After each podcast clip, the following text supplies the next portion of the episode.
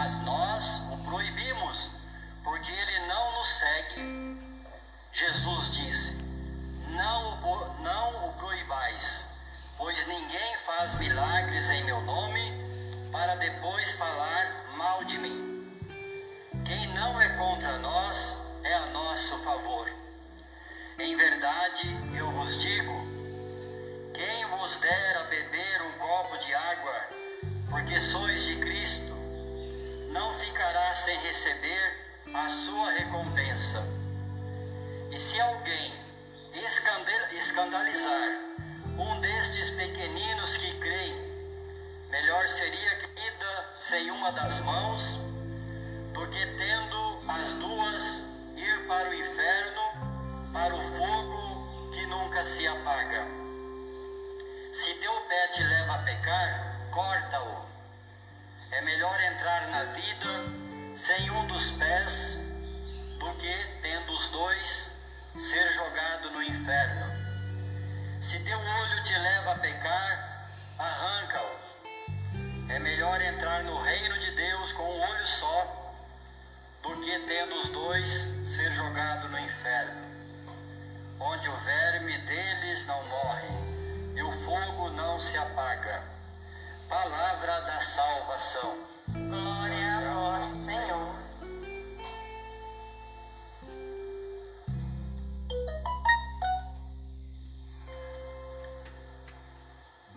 Jesus, manso e humilde de coração, fazei do nosso coração semelhante ao vosso irmãos e irmãs aqui presentes, saúdo a você também, que nos acompanha por meio dos canais de comunicação aqui da nossa paróquia.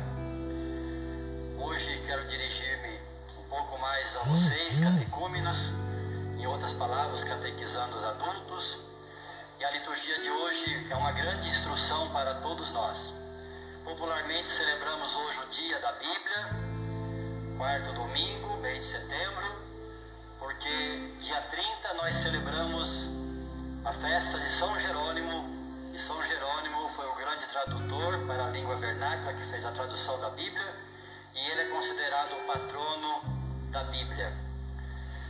Nós ouvimos a palavra de Deus, e a palavra de Deus tem a função de nos instruir, e ao nos instruir, ela nos alimenta.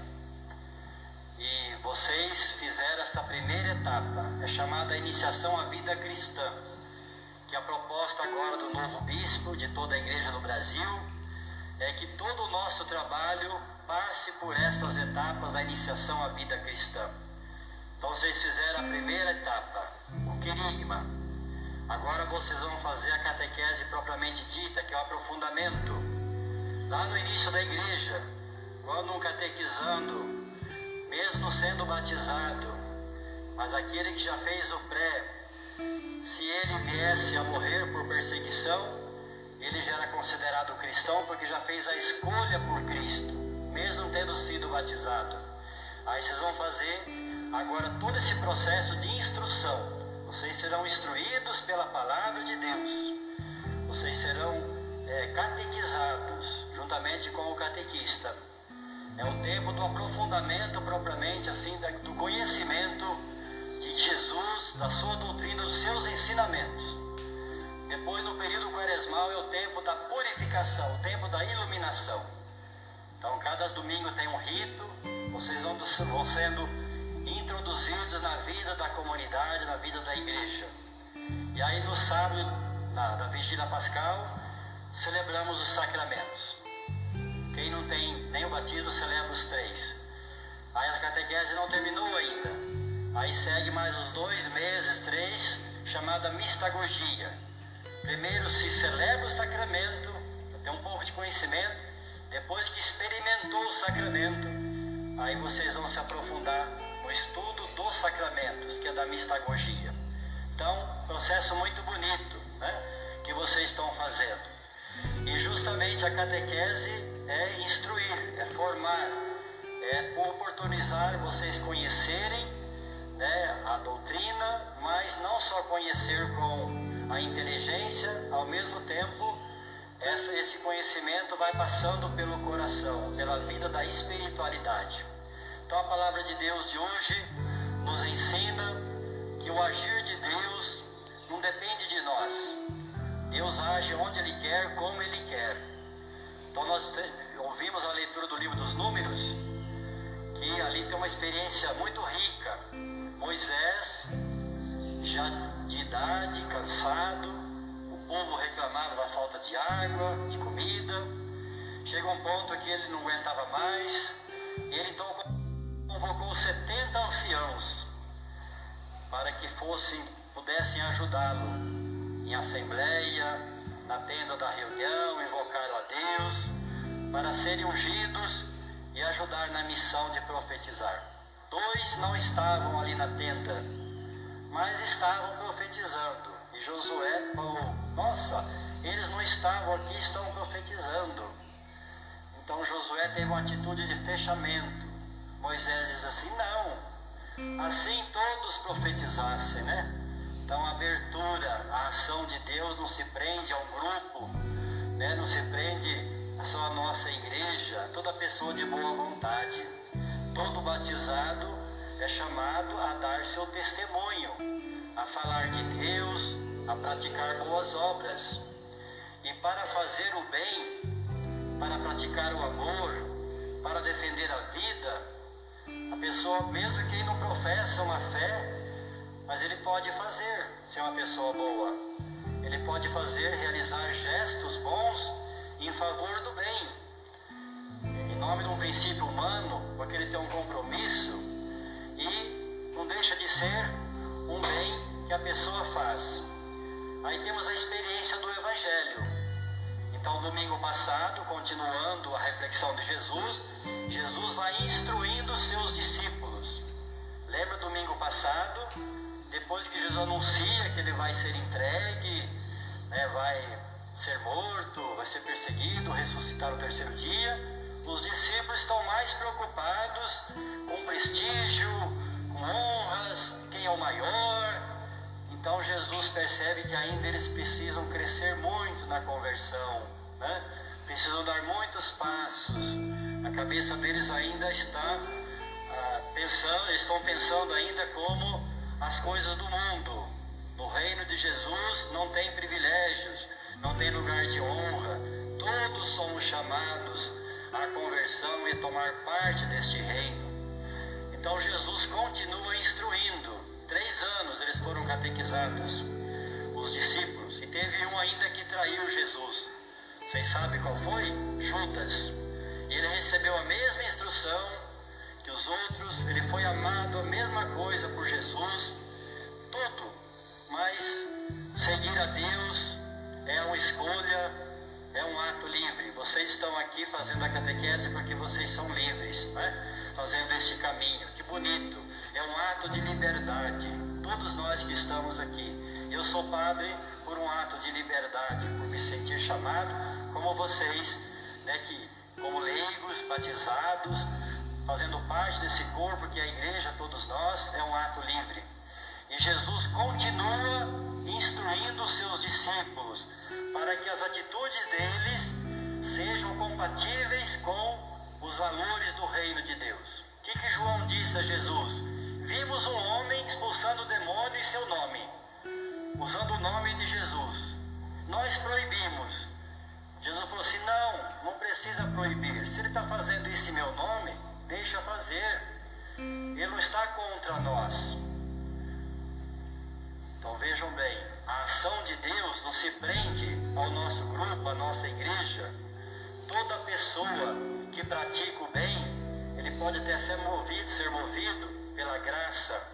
Mas talvez os discípulos, como eles pensavam em honra, em prestígio, pensavam em poder, talvez ficaram com ciúmes, né? Que alguém pudesse assumir o lugar deles. E Jesus aproveita esse momento e faz uma catequese para eles, vai mostrando que eles têm a oportunidade de praticar o bem, o amor, a entrega de vida, ter a fé, praticar boas ações que são compatíveis para se integrar ao reino de Deus. Agora, a atitude de domínio, de arrogância, de poder, de prestígio, de honra, são incompatíveis com o reino de Deus. Esta é a instrução que Jesus dá. Essa é a primeira parte do Evangelho. Então vejam bem, Deus, ninguém é dono da graça, da palavra, da igreja, o Papa Francisco diz, e nem de Jesus. Nós temos que ser amigos de Jesus. Temos que estar abertos e dar o nosso testemunho. Nosso testemunho. Aí no segundo momento, o que, ele diz aí para os discípulos?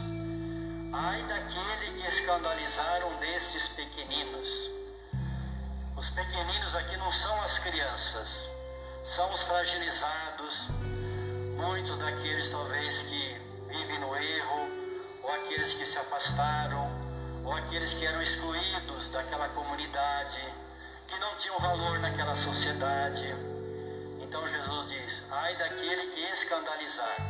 Na nossa cultura, o que é escandalizar? Quando cria situações de obstáculos, né? Então nós somos chamados a dar testemunho. O testemunho, ele arrasta as pessoas. Agora, o escândalo, ele cria obstáculo. Então Jesus pede aos seus discípulos: vocês não sejam pedra de tropeço, obstáculo para os pequeninos. Dêem testemunho de compromisso, de amor. E Jesus ainda faz uma comparação, ele usa palavras fortes. Quem age assim poderia amarrar uma pedra de moinho no pescoço, ser jogado ao mar. Uma pedra de moinhos mais velhos, talvez sabem como que é, pesa aí 200, 300 quilos, né? Para moer o milho, para fazer a, o, o farelo. Então vejam bem, Jesus usa palavras fortes, porque naquela cultura morrer afogado era um desespero também é hoje, mas eles tinham muito medo. E aí Jesus então usa mais palavras fortes. Jesus ensina os discípulos a vencer o mal pela raiz. Aí ele usa a questão das mãos, dos pés e dos olhos. Não é para a gente pegar ao pé da letra. Ele não está mandando no sentido cortar mesmo as mãos, cortar os pés, arrancar os olhos. Ele pede, faz esta comparação para tirar o mal que está dentro de nós. Porque aonde que estão nossas ações? Nós agimos pelas mãos. E as mãos devem abraçar, abençoar, acolher, né? afagar. Não é para fazer o mal, para destruir alguém. E os pés, nós andamos, podemos ir ao encontro das pessoas mas o encontro para fazer o bem, não para fazer o mal. Os olhos, naquela cultura, os desejos entravam pelos olhos, ia para o coração. E aí então, se a pessoa não tem valores do reino, se tem esses valores do anti-reino, ela vai praticar ações contrárias ao reino de Deus. Então as mãos não foram feitas para agredir, para matar, para destruir, mas para construir. Então Jesus ensina os seus discípulos a tirar o mal, cortar o mal pela raiz. E ele usa essas expressões fortes, né? dá até medo. Mas na verdade não é o pé da letra, é tirar o mal que está dentro de nós.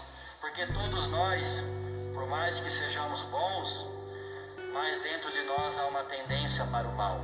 É porque nós conhecemos valores, temos fé, cremos em Deus, então nós vencemos os males, nossos maus desejos.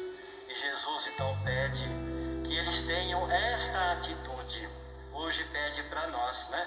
Para cada um de nós, que todos nós somos pecadores, temos nossas fraquezas, temos nossas ações muitas vezes que não são condizentes com o reino de Deus. E assim Jesus mostra para os discípulos que eles precisam dar testemunho, né? E que eles têm que estar abertos, reconhecer a ação de Deus em toda pessoa que faz o bem. Todo mundo pode fazer o bem, mesmo quem não está aqui na igreja. E nós precisamos, não podemos julgar, nós precisamos estar abertos para acolher a ação de Deus. Que nos dê esta graça de sabermos reconhecer a ação de Deus. Quantas pessoas que fazem o bem e ninguém é dono de, de nada da graça de Deus, ela não se prende a uma igreja, a uma nação, a um território. ele dá a toda pessoa de boa vontade, como a palavra de Deus, a Bíblia. Nós não somos donos dela. Né? Quem quiser participar, ler a Bíblia, meditar, ele pode fazer, não é proibido. E aí então na carta São Tiago, ele também tem umas palavras duras. Né? Hoje nós encerramos a carta de São Tiago. Ele faz uma denúncia àquelas pessoas que acumularam muitos bens. Primeiro ele mostra que o acúmulo dos bens para os cristãos, porque eram cristãos, esse acúmulo dos bens não conduz à vida eterna, não dá salvação. E o pior ainda é que este acúmulo de bens ele foi adquirido à custa da exploração dos trabalhadores. Um outro pecado, porque não pagaram o salário justo. Então São Tiago, se dirigindo a essa comunidade de cristãos, ele faz esta denúncia, porque esta não é a atitude do cristão, né, que se fecha, que explora, que comete injustiça, e o acúmulo vai gerar o que? Miséria por isso que nós, como igreja, sempre defendemos uma política que proporcione a distribuição de rendas. Não precisa dar para as pessoas. Basta uma política que proporcione não a concentração, mas a distribuição, que todos tenham acesso à renda para ter uma vida digna. Que Deus nos ajude, ilumine também nossos governantes, nossos políticos e que nós, como cristãos, saibamos dar o nosso testemunho, o nosso exemplo de compromisso com a vida e, acima de tudo, de respeito à vida, que Ele converta o nosso coração. E assim seja. Amém.